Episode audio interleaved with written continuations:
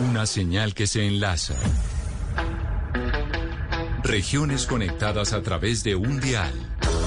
A partir de este momento, Oscar Montes, Ana Cristina Restrepo, Hugo Mario Palomar, Valeria Santos, Gonzalo Lázari y Camila Zuluaga analizan y debaten el tema del día. El tema del día. Colombia está al aire.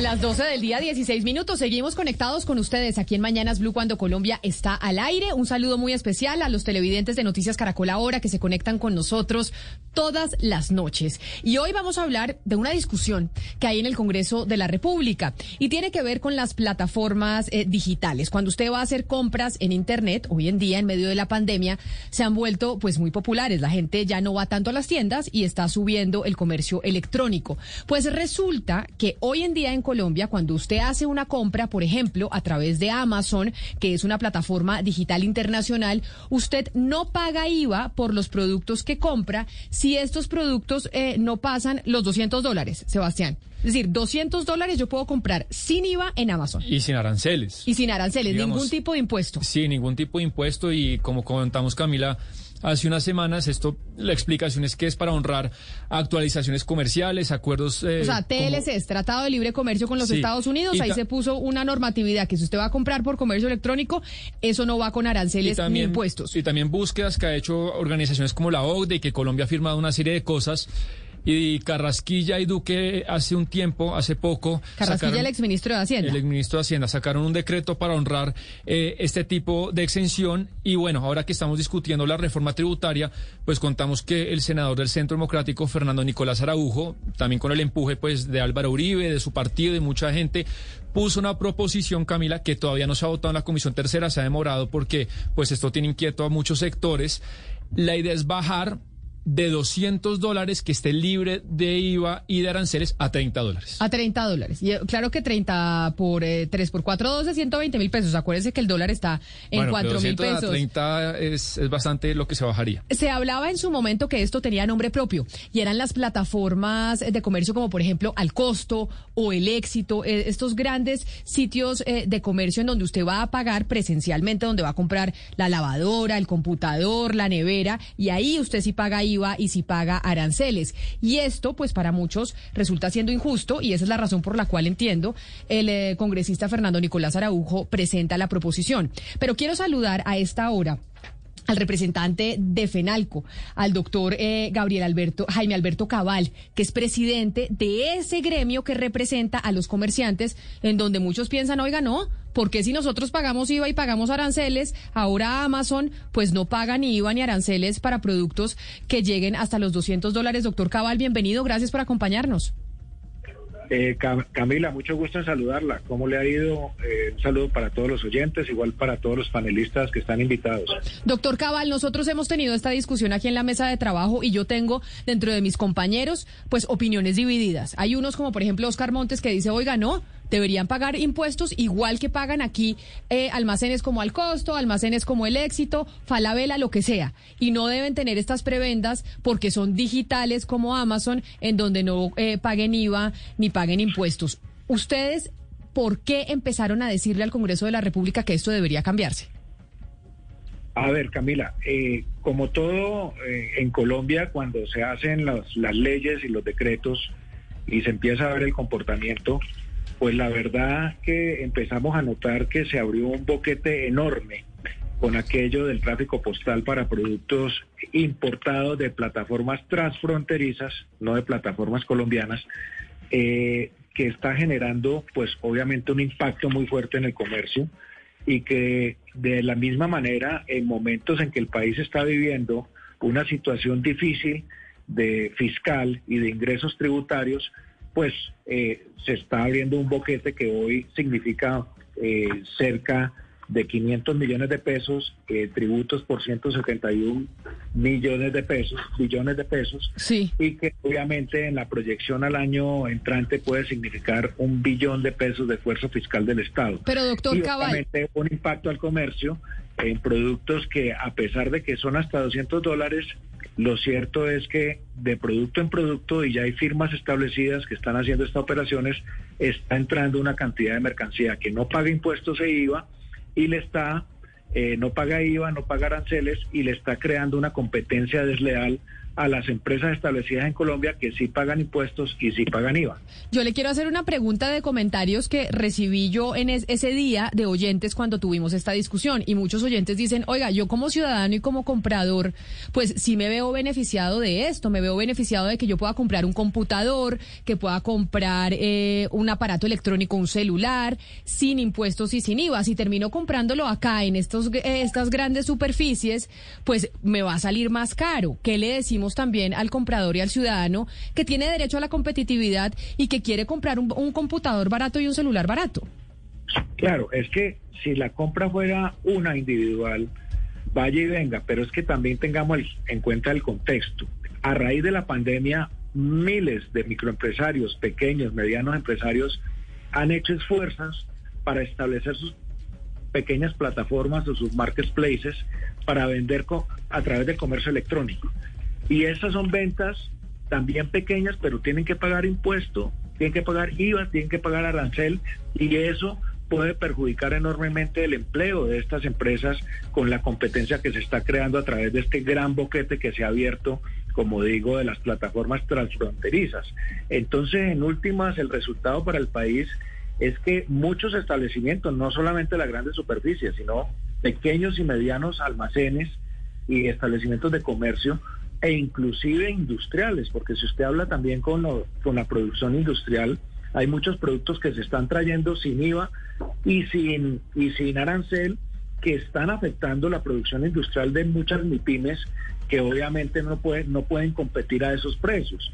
Entonces lo que queremos es que haya una igualdad de competencia para todos y que de alguna manera se evite ese boquete de los 200 dólares de tráfico fiscal y que se graben con IVA como todos los productos que se venden en los establecimientos comerciales de Colombia. Permítame, doctor Cabal, voy a saludar al representante del Centro Democrático, Gabriel Santos. Y representantes altos, lo saludo y le pregunto, eh, dándole la bienvenida, ¿en qué va su enfrentamiento con su partido? Porque es que esta proposición de acabar con esa gabela de los 200 dólares para que uno pueda comprar productos a través de Amazon o de Alibaba o de las plataformas eh, digitales que hay sin pagar IVA y sin pagar aranceles es de su partido y entiendo que usted está completamente en desacuerdo y usted dice, no, esto se debe mantener.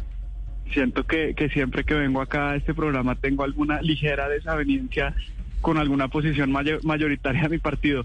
Eh, pero Camila, primero muchas gracias eh, a usted por la invitación, a las personas que nos ven y nos oyen y por supuesto a, las, a quienes la acompañan allá desde el estudio y al doctor Cabal, por supuesto, también un cordial saludo. Eh, pues primero, Camila, si me permite un poquito de contexto, esto ya había pasado en el Congreso colombiano. E incluso ya ha pasado en la reforma tributaria del 2019 que se aprobó con éxito.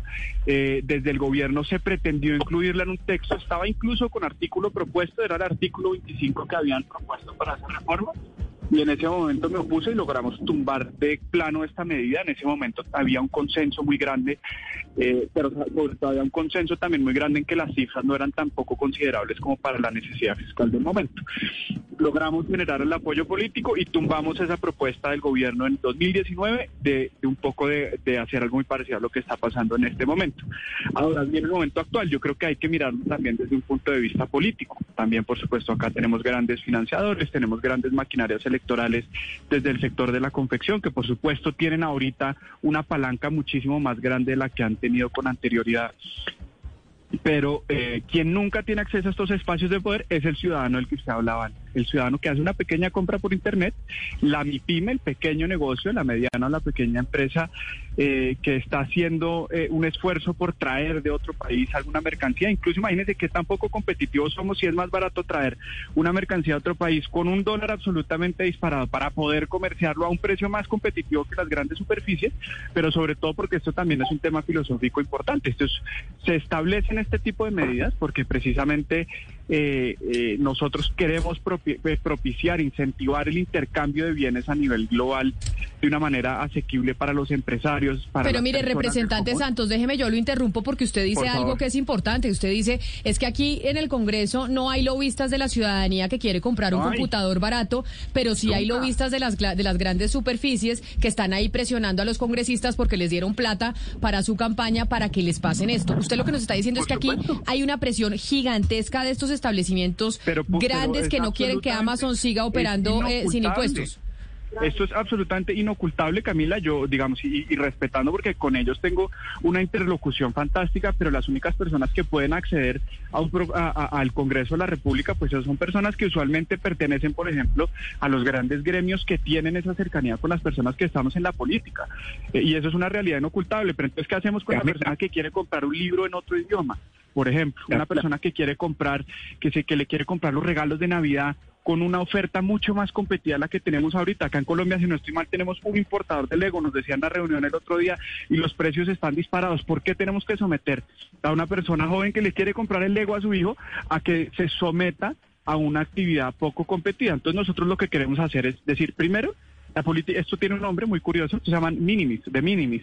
Esto es una política comercial que tiene Estados, Unidos con muchísimos países y muchísimos países ya han surtido este debate. Unos lo bajaron, otros como Canadá y Nueva Zelanda hicieron unos estudios muy importantes que dieron cuenta de algunos costos que no se tenían en cuenta y la subieron a 800, 600 dólares. Entonces, acá lo que queremos decir es, mire, nosotros no podemos seguir de alguna forma dependiendo de, lo, de, la oferta que nos ofrezcan dos o tres personas, usualmente grandes importadores, para que el colombiano de pie pueda escoger. No, señores, acá lo que queremos es no solo fortalecer al ciudadano del que usted hablaba, Camila, que quiere y decide libremente comprar tecnología que hoy en día en Colombia es impagable, que decide comprar bienes de otro país, pero también esto, esto también le pega muy duro a las MIPIMES porque acá nosotros tenemos, por ejemplo, se acaban de aprobar aranceles a las confecciones para que sea aún más costoso importar los insumos. Entonces son las MIPIMES las que tienen un nivel de transacciones muy bajas, las que se someten también a traer insumos poco competidos. Entonces por acá se les pueden traer, ellos pueden traer insumos más baratos que terminen beneficiándolos, no solo a ellos, sino a las personas que terminan adquiriendo estos bienes y servicios de una forma muchísimo menos costosa a la cual nos tienen acostumbrados eh, estos, estas grandes superficies. Eh, señor Jaime Alberto yo quisiera preguntarle usted una cosita, porque, a ver, Usted claramente con estas eh, medidas que apoya está perjudicando a los consumidores colombianos, que también nos dio duro la pandemia, que también nos cuesta sacarnos la platica del bolsillo para comprar lo que sea. Eso está clarísimo. Yo lo que no entiendo a ustedes es por qué no dicen, listo, yo quiero competir a la par con estas plataformas como Amazon, quiero vender a los unos precios competitivos, ¿por qué en vez de pedir que se le claven más aranceles, no piden que se les bajen los aranceles a los productos que ustedes venden en almacenes como al costo y como el éxito? Perdona, eh, primero saludo al representante Gabriel Santos, mucho gusto en saludarlo y la saludo a usted, pero no puedo estar en, en acuerdo con su con su con su afirmación. Eh, precisamente lo que se trata de competir de tú a tú. ¿Cómo va a competir una persona, por ejemplo, ahora que estuvieron los Juegos Olímpicos, le, pongo el caso, una persona que compite 100 metros en un carril y el otro tiene que competir 134 metros a ver quién gana?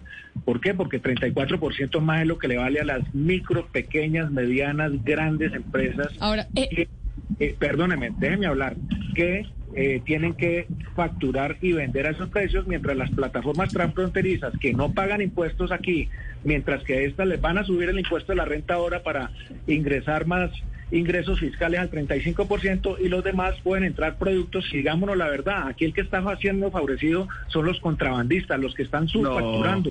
Pero están siendo contra, están siendo no, pero es porque ustedes que tienen unos productos muy caros y si los van a encarecer aún más con más aranceles, entonces más contrabando va a haber es que, pero señor Cabal, es que la pregunta es, listo, yo entiendo su punto de que las empresas nacionales como al costo tienen que tener 30, 30 metros más, eso estamos de acuerdo. Si no deja hablar, señora. Bueno, invito al programa si no deja hablar.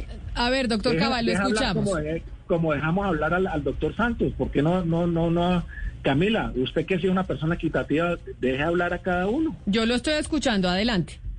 Bueno, yo le estoy diciendo que esta figura lo que está generando es una subfacturación de muchos productos que supuestamente entran a, menos de 200 dólares y que valen más de 200 dólares. Eso, ese, segundo, está poniendo en riesgo la seguridad de los consumidores porque no hay verificación de cumplimiento de requisitos técnicos ni normas de, de conformidad. Tercero, está generando un hueco fiscal que en el 2022 va a ser un billón de pesos porque ellos no pagan impuestos, pero hay que subirle impuestos a las empresas colombianas para que queden más grabadas.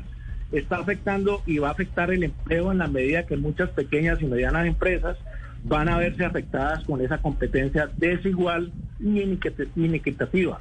O sea que lo que estamos planteando es un reclamo justo, de sentido de que haya una competencia de tú a tú entre todos y que obviamente los consumidores y los productores se benefician de igual a igual.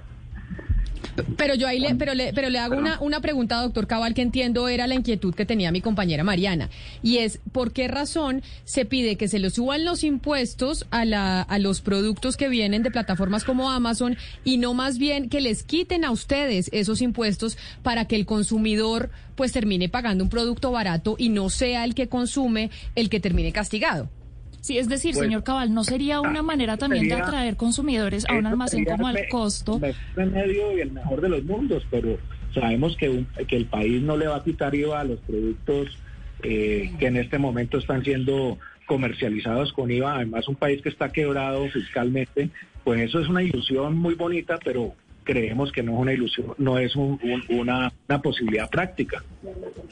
Y es que yo, representante Santos, eh, un segundo, es que yo siento que yo estoy perdida en esta conversación, representante Santos, porque yo a usted lo veo como un defensor de la igualdad de competencias, del libre mercado, etcétera, y acá estamos literalmente hablando de beneficiar a un sector.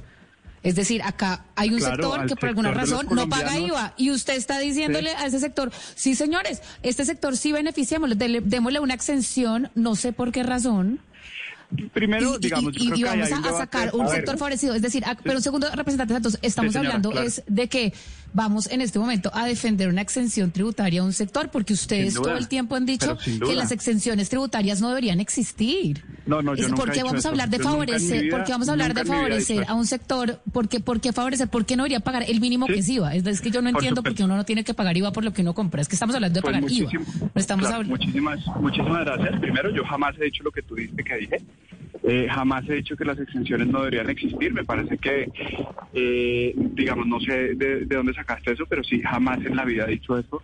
Eh, de hecho, porque creo que las exenciones generan de alguna forma unos beneficios económicos macro que son o no defendibles desde un punto de vista de acuerdo, desde un punto de vista específico. Me parece que ese sería otro debate al cual con gusto atenderé acá. Por ejemplo, el tema de las zonas francas que no son ni personales, pues han generado una inversión de cerca de, si no estoy mal la cifra, 6 billones de pesos en este país que no se habrían logrado con un régimen tributario ordinario.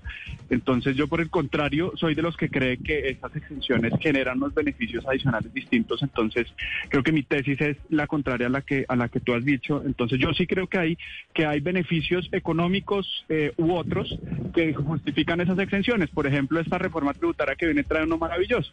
Entonces a las personas que contraten jóvenes de ciertas edades se les van el, el Estado va a subsidiar, es decir, una exención, el 25% de unos pagos no salariales que reciben, que hace que el costo de contratar a un joven en Colombia sea absolutamente impagable, por eso parte de la cifra de desempleo. Esa es otra exención, con esa también estoy de acuerdo. Nosotros no podemos partir de la base que todos los impuestos son necesarios, absolutamente iguales y absolutamente equivalentes para todas las personas, porque partimos de una noción de igualdad, a mi juicio, absolutamente errada, que no tiene así la realidad. Pero para hablar de y este aquí, y aquí, eh, pues, representante eh, Santos, Amazon, eh, ¿por qué debería salir favorecido? Una una empresa que está en Estados Unidos, etcétera, ¿por qué debería salir favorecido? Porque al final esto beneficia a estas empresas. No, no, no, no, no, eh, en desacuerdo absoluto de nuevo. Esto no es, si me, si me dejas contestarte la pregunta, Valeria, con mucho gusto. Eh, lo primero es que esto no busca favorecer a nadie distinto que al ciudadano que lo, que lo venga a comprar. Si eso genera unos beneficios económicos para Amazon, para Alibaba, para una empresa, el nombre que sea, me parece maravilloso. A mí me da igual si esa gente como intermediarios, además, porque ese es el trabajo que ellos hacen, pues aumentan su volumen de ventas acá. A mí no me importa si el que gana la plata es el dueño del costo, o es el dueño de Amazon, o es el dueño de Catronics, o es el dueño de Falabella. Ese no es el trabajo que yo estoy haciendo Valeria, el trabajo que yo estoy haciendo es defender a las personas que hoy en día, gracias a este mecanismo de comercio internacional, pueden acceder a estos bienes de una forma que no podrían hacerlo si tuviera un régimen tributario ordinario. Entonces, nosotros lo que tú estás diciendo es que por esa noción de igualdad, nosotros lo que tenemos que decirles a ese colombiano, a ese colombiano sobre todo de clase media, porque es que el comercio electrónico hoy en día en Colombia es de nicho, es para la gente que tiene plata, para la gente que tiene acceso al sector financiero, para la gente que tiene conocimiento de cómo a estas plataformas. Y la forma de volverlo masivo como una política Estado para intercambio de bienes y servicios eh, baratos, sobre todo para la clase media y menos favorecida en Colombia, pues es reducir esas barreras arancelarias y no arancelarias que están defendiendo algunas de las personas. Entonces, la vía, lo que estamos proponiendo nosotros es, señor, usted es clase media, pues usted está obligado a someterse a una oferta muy poco competida y a unos precios exorbitantemente altos por esa oferta poco competida.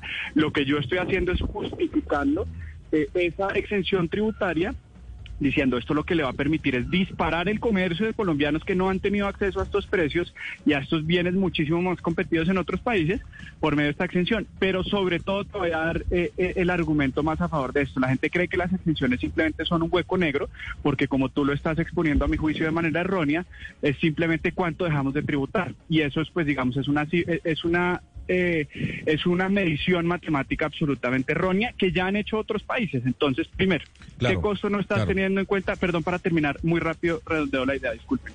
Primero, el costo logístico. La facilidad de tener envíos de paqueteo de menos de 200 dólares genera una facilidad aduanera que es absolutamente impagable. ¿Qué quiere decir esto? Que cuando se establece que el valor del paquete vale menos de 200 dólares, pues hay una facilidad aduanera que permite que un paquete de Estados Unidos a Colombia llene a tres a cuatro días. El momento en el que nosotros bajamos ese umbral, ¿qué tenemos que hacer? Robustecer la, eh, la, fiscalización aduanera. Eso, digamos, en países eh, como Canadá se estableció que podía costar cerca de 130 millones de dólares al año. Entonces eso digamos por ese lado. Pero sobre todo que cuando uno trae bienes baratos de otro país para que generen comercio, por adquisición, para que generen empleo, por ejemplo, Amazon, que me parece odioso ponerlo en nombres, pero han generado 3.600 puestos de trabajo directo en Colombia, 1.600 días sin pandemia. si nosotros queremos extraerlos a ellos a que paguen renta, pues empiezan a nivelar esas canchas. Pero yo solo les, para terminar, les digo un estudio del 2005 que se hizo cuando tuvieron esta discusión en Canadá y cuando se aumentó o sea, lo contrario a lo que nosotros hicimos. Entonces pasaron de 20 a 200 dólares, un poco lo que el anatema lo que nosotros estamos haciendo. Un estudio muy serio de ellos estableció que el valor neto económico positivo que iba a tener la sociedad canadiense era de 648 millones de dólares en el 2005, o sea que ellos por medio de dejar de cobrar impuestos podían generar un bienestar económico tan grande para su sociedad, para el comercio de las MIPIMES, para la adquisición y la liberalización de la demanda que termina por bajar los precios de los competidores que hoy en día no tienen competencia, pues generaba unos beneficios beneficios económicos mucho más grandes que lo que dejaban de recaudar impuestos. Claro. Señor Cabal, usted habla de competitividad y hay que cuidar y que hay que cuidar a la empresa colombiana. Yo quisiera saber por qué un producto que no se produce en Colombia no podría tener esa extensión de, tributaria. ¿En qué afectaría a la empresa colombiana si es una computadora o un celular que no se produce en el país? Así como dice mi compañera Mariana, al final el beneficiado es el consumidor. A ver, eh, muy importante la, la, pregunta que me haces porque nos da eh, la oportunidad de decir, hoy estamos en una economía global.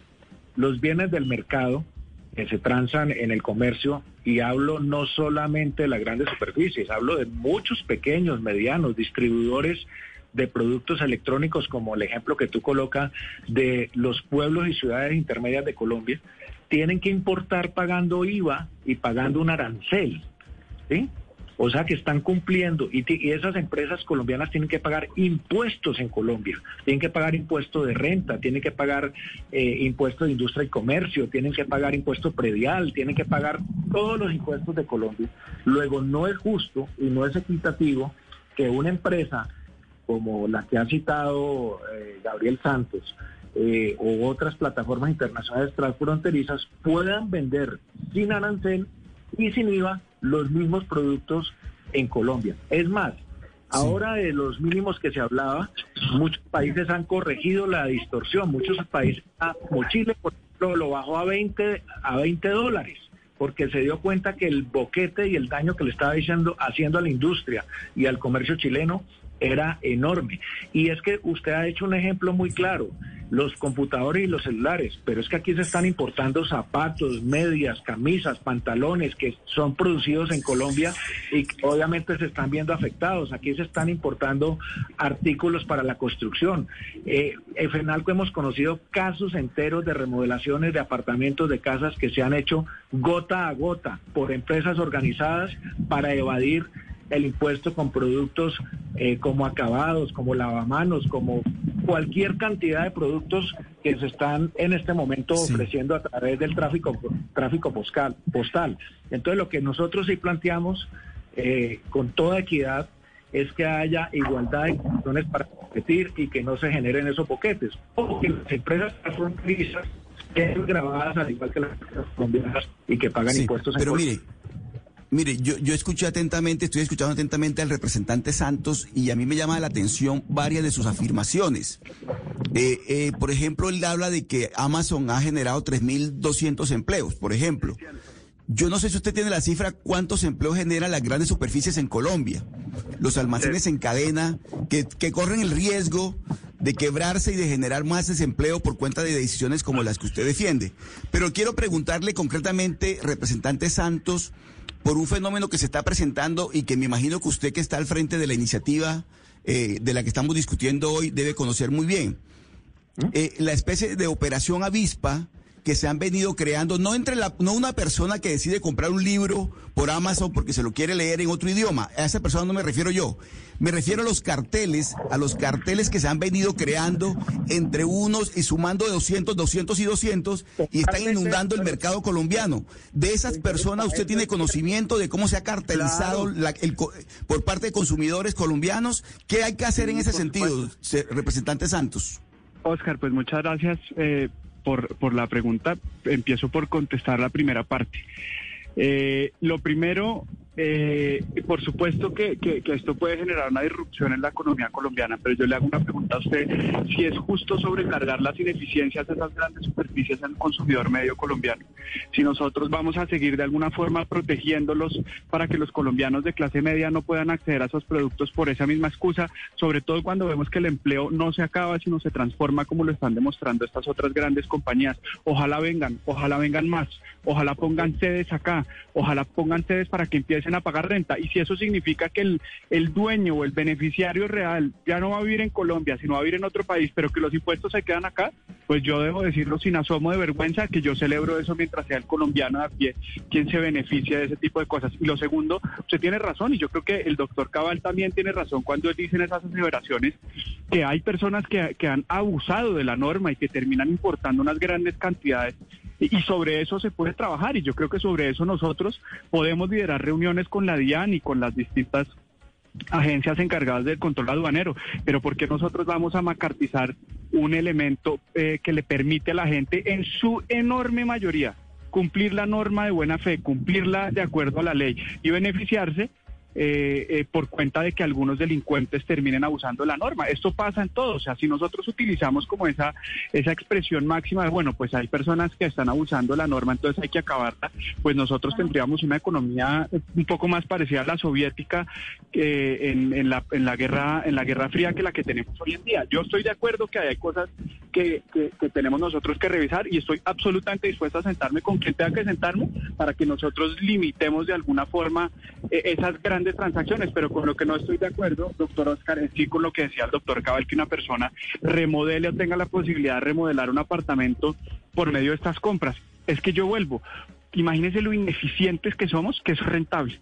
Imagínese una persona que nos está escuchando en este momento que vaya a tener que comprar un inodoro o un lavamanos, como decía el doctor Cabal, y le toque ir a una gran superficie a pagar un sobrecosto enorme eh, por cuenta de, de nuevo, de poca demanda, poca competencia entre los oferentes, mucha demanda, poca competencia entre los oferentes, pero por otro lado, imagínense qué tan malos somos para eso, si es rentable traer de Estados Unidos por medio de, este mecanismo eh, este tipo de, bienes. O sea, imagínense, eso habla de la ineficiencia de nuestro mercado colombiano. Acá dicen, hombre, el neoliberalismo colombiano y las grandes políticas. Eh, que no que, que no le permitan a las personas, perdón, nosotros lo que estamos peleando es para que los colombianos de clase media puedan rasguñar esa esencia del liberalismo y del libre comercio y no estemos sometidos, no tenerlos nosotros a ellos sometidos a lo que digan tres o cuatro empresarios muy grandes. Pero, eh, doctor Cabal, de pronto si uno, yo me pregunto si pudiera ser posible llegar a un punto intermedio, ¿no? En, esta discusión. Eh, usted hablaba, por ejemplo, de la metáfora del, del, atletismo, que un atleta tiene que correr varios metros más y el otro no.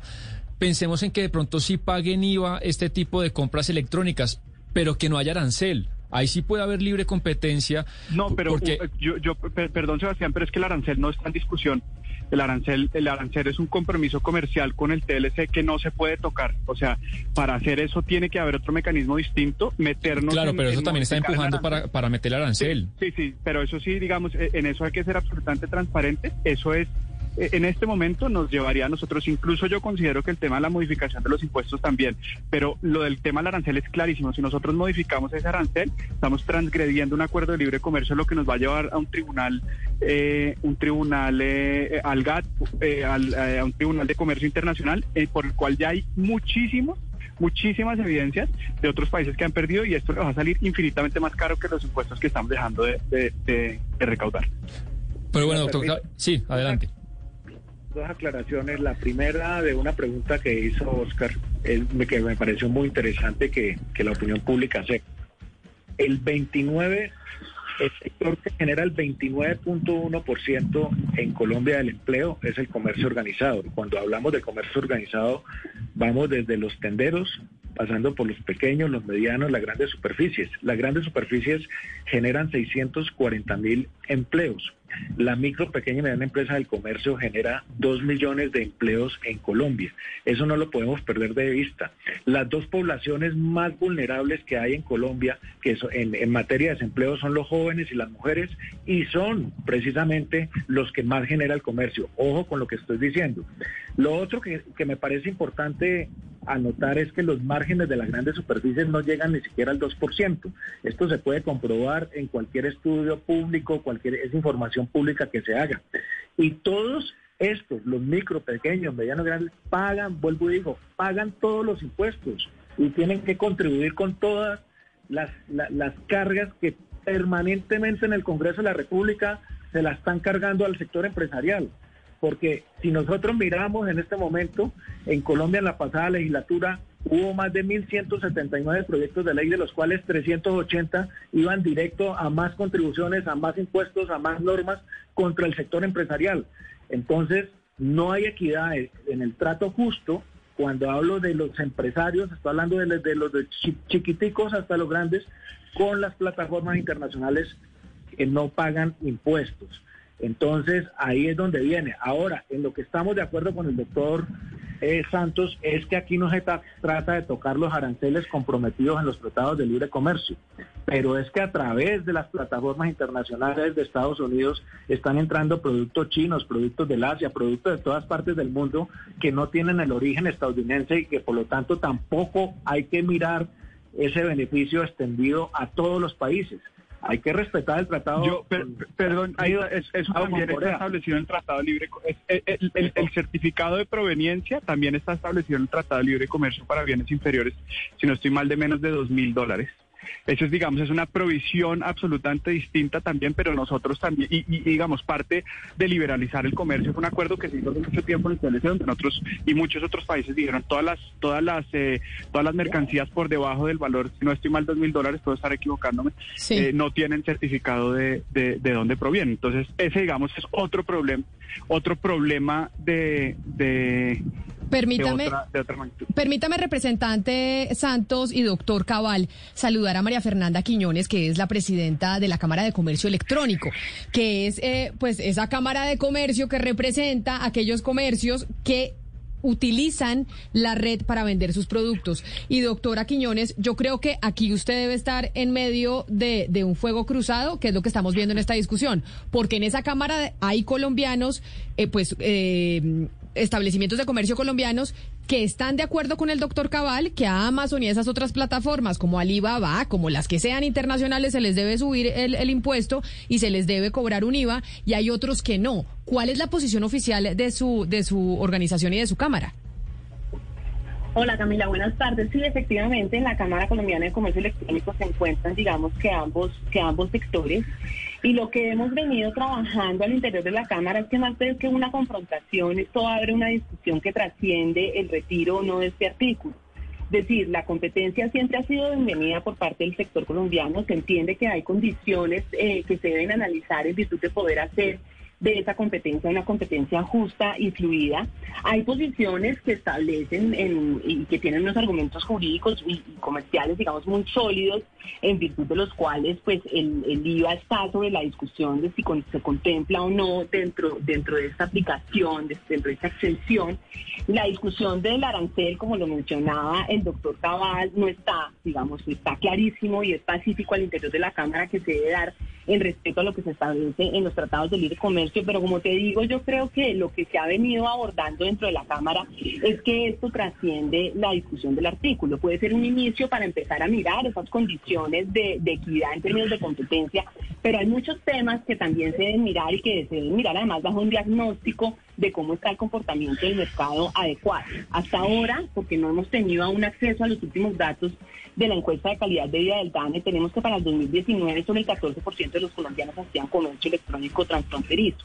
Eh, esto, digamos, tiene una incidencia también en términos de la balanza comercial, es decir, no solamente podemos mirar la importación, sino cómo nos insertamos en un mercado global a través de, establecer un ambiente favorable para ese comercio electrónico de exportación que le daría a las empresas eh, eh, pues una ruta, ¿cierto?, de trabajo para, para, para incluirse en ese mercado global. Entonces, a mí sí me parece muy importante transmitirles que la discusión primero tiene que implicar entender muy adecuadamente estas cifras, entender cuál es, cuál es el impacto que esto tiene y cuáles son eh, las compras que se están haciendo. Eso lo tiene que entregar el gobierno nacional y lo hemos venido conversando, pero Camila tengo que decir que eso todavía no está.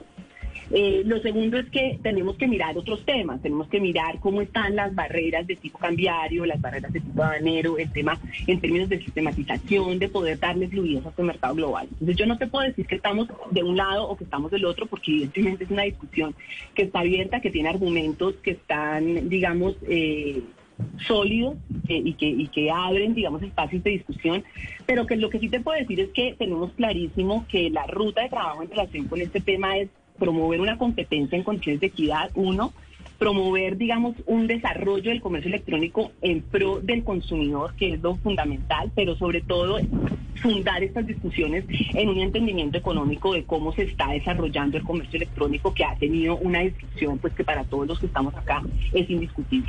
Pero entonces puedo contar. Claro, doctora Quiñones, pero entonces usted está como están eh, los eh, desprevenidos en el Congreso, no ha tomado posición, están haciendo la investigación a ver cuál sería qué, sería lo mejor eh, para Colombia, para los, para los ciudadanos, para los empleados y para las plataformas. Hoy ustedes desde la Cámara no tienen posición. Si están de acuerdo con el doctor Cabal de FENALCO o si están de acuerdo con la posición del representante Santos del Centro Democrático. Hoy ustedes están en la mitad. Exacto. y es que con lo que yo no estoy de acuerdo es que con, la, con que la posición se agote ahí La posición no puede agotarse en, en, una o en otra posición. Hay que seguir dando esta discusión porque es que esta discusión de la competitividad del comercio electrónico no se puede agotar en esto que tiene, puede ser un punto de partida para lograr condiciones eh, o revisar condiciones de competencia eh, pero podemos tener que revaluarlo más adelante en función de cómo se va dando la inserción de Colombia en un mercado global. Es que antier creo que eh, se estuvo hablando en el, en el Departamento Nacional de Planeación de los resultados de esta misión de internacionalización y realmente hay un claro llamado de atención a cómo se va a dar en términos de, política pública que está ya un poco sentado, por lo menos en lo que algunos técnicos se refieren el COMPES, pero cómo se van a dar esas condiciones de inserción en un mercado global, de promover que las empresas colombianas también exporten y identifiquen por esa ruta la canasta exportadora del país, que es una discusión económica pues, de mayor trascendencia. Permítame, doctor Cabal, creo que usted estaba pidiendo la palabra, lo escucho. Sí, sí, y al saludar también a María Fernanda y Camila, permítame decirle y también al representante Santos que la propuesta que tiene FENALCO es una propuesta equitativa y la quiero decir aquí literalmente para cerrar mi intervención porque lamentablemente tengo que comenzar otra reunión y es modificar, no eliminar, modificar el, J del artículo 428 del Estatuto Tributario en lo referente a que este beneficio del IVA que está hoy cuestionado solo se aplique a países con los cuales haya acuerdos comerciales y respetando las reglas de origen. Yo creo que esa es una posición equitativa, porque lo, lo demás es un hueco enorme que está beneficiando es a unos carteles y a unos contrabandistas y lamentablemente no está llegando. Los que quieren comprar con el beneficio que lo compren con los productos de origen dentro del marco de los tratados de libre comercio. Pero no abramos esto a todo el mundo para perjudicar la industria del comercio colombiano. Pues doctor, doctor Cabal, mil gracias. Ya sé que se tiene que ir y por eso lo despido. Ya le doy la palabra a doctor Santos. Doctor Jaime Alberto Cabal, presidente de FENALCO, gracias por sentarse, pues a tener esta discusión que apenas comienza, porque esto va a ser largo y va a ser muy polarizado. Mil gracias por estar con nosotros. Al agradecer, Camila, si me permite invitar aquí públicamente al doctor Santos a que tengamos una reunión y miremos todos los argumentos y se convenza de que aquí lo que está en juego el empleo de los jóvenes y las mujeres de Colombia. Gracias. A usted mil gracias, representante, lo escucho. Pues que no, primero lo, de las reglas de origen genera una imposibilidad de verdad. Yo creo que María Fernanda tocó un tema que a mí se me ha olvidado que es maravilloso y es mirar esto como una política pública recíproca, porque eso es lo que es un tratado de libre comercio eh, y cuando tú miras la reciprocidad, este beneficio lo tienen las empresas colombianas hacia allá de 800 dólares. Eso quiere decir que nosotros tenemos que mirarnos primero al ombligo y ver cómo nosotros podemos de alguna forma, eh, primero no perjudicar a las cientos de empresas y estos ejecutados en Hacienda, porque esto como es una política recíproca de que nosotros nos vayamos de avispados y que de acá para allá entonces nosotros terminemos perjudicando a las personas que hoy en día en la dificultad de conseguir insumos baratos por cuenta de nuevo de las personas que logran agremiarse y logran que entonces le pongan más aranceles a los textiles, por ejemplo, digamos que es uno que me pareció doloroso porque cierra mucho la economía y obliga a los colombianos a comprar ropita más cara. Pero entonces, en ese orden de ideas, nosotros tenemos que plantear esto como una relación eh, bipartidista bilateral, pero sobre todo recíproca y tener mucho cuidado con que las cosas que nosotros hagamos va a tener un impacto en doble sentido. Tener en cuenta que esto también es, como se llama, es B2B. Acá hay también negocios colombianos que están logrando conseguir cosas que reactivan el empleo y la economía colombiana entonces nosotros eh, vamos a estar dándonos acá eh, eh, la pela por, por, eso, por el consumidor de a pie colombiano. Una, una, una última cosa que Oscar tenía una preocupación muy grande, yo creo que es legítima por el empleo que generan las grandes superficies. El comercio electrónico hoy en día eh, es, se ha convertido en un tema que es básicamente de nicho. La pandemia profundizó la bancarización de los colombianos, redujo el valor de las transacciones, entonces vamos en la dirección correcta, ¿no? Pero hoy en día es tan de nicho que esto es, esto literalmente es un mosco en el, en el hombro de las grandes superficies.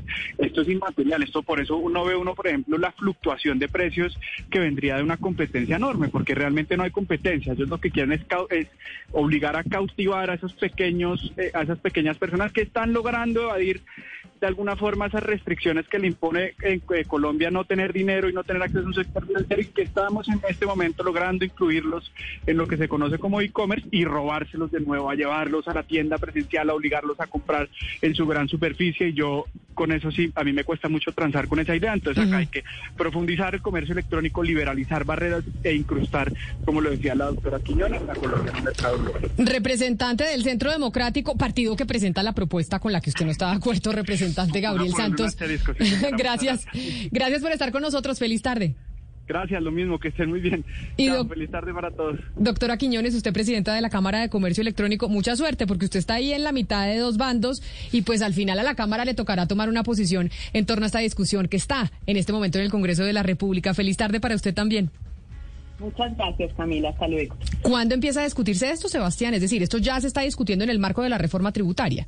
Pues Camila, lo que hay en este momento es que Fernando Nicolás Arujo eh, eh, radicó la proposición y esto se ha venido demorando porque ha habido reuniones en el Ministerio de Comercio, reuniones. Pues porque esta pelea que estamos viendo acá, en donde acá, por ejemplo, Mariana y usted tienen una posición, Valeria y Oscar tienen otra, así como el señor Cabal y el señor Santos tienen otra. Acá no hay punto medio, acá cada uno piensa de una manera y eso es lo que tiene que definir el Congreso. Sí, ha habido muchas reuniones eh, dentro del Congreso, dentro de los ministerios y lo que yo le pregunté ayer al senador Araujo, le pregunté cuándo la van a votar, porque usted me dijo que le iban a votar esta semana, mi hijo Sebastián, está un poco demorado esto, pues yo creo que, que a lo mejor no va a pasar tan ligeramente como le había contado, por, porque el debate, pues como acabamos de vivir en esta hora de programa, es intenso.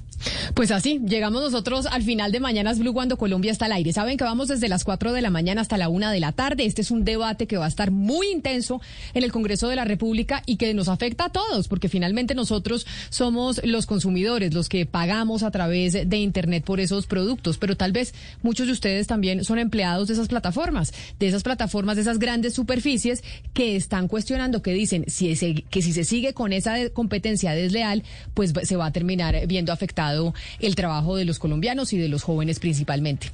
Hasta aquí llegamos nosotros. Quédense conectados con eh, Blue Radio porque ya llegan nuestros compañeros de Meridiano.